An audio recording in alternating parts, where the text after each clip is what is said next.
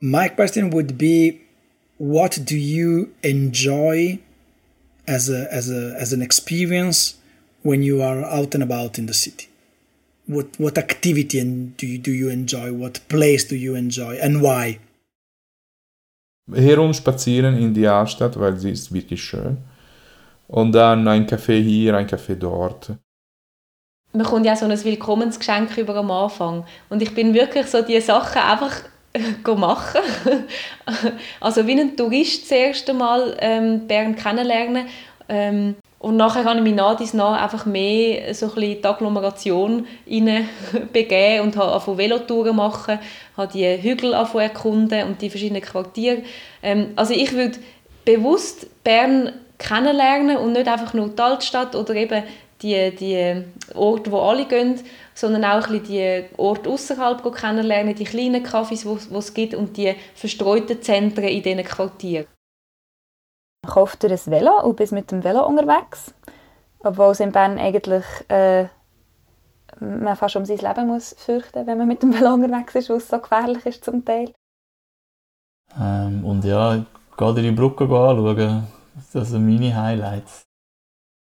Es gibt viele Leute, die in, ins Kopfrestaurant gehen, wo, weil dort du hast diese kleineren Spielplätze und es ist ähm, also es ist drinnen, du, du, im Winter, das ist, ich denke, es gibt nicht so andere Orte, wo du mit, mit Kindern gehen kannst. Schau, dass du eine Wohnung bekommst, entweder in Langas, Lorraine oder im Breitsch. Such dir irgendwie einen Ort, wo zentral ist. Dann würde ich dir empfehlen, den möglichst näher zum Gurten zu zügeln.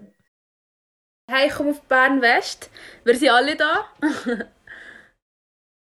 Genieße es, dass du so nah an den Bergen und sonst an der Natur wohnst. Oder irgendwie kannst du in 20 Minuten am Thunersee sein und in 30 Minuten auf dem Stockhorn, also auf 2000 Meter.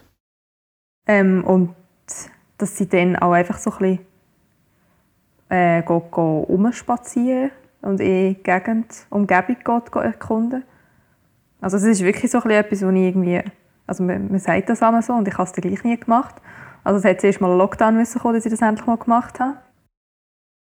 Für mich zu merken, dass, ich, dass, dass sich hier für mich etwas verändert hat, hat ganz so viel lustigerweise mit dem Lockdown zu tun. Ich habe plötzlich in die Ruhe hineingekommen und hatte Zeit gehabt, auch die Stadt anders zu entdecken.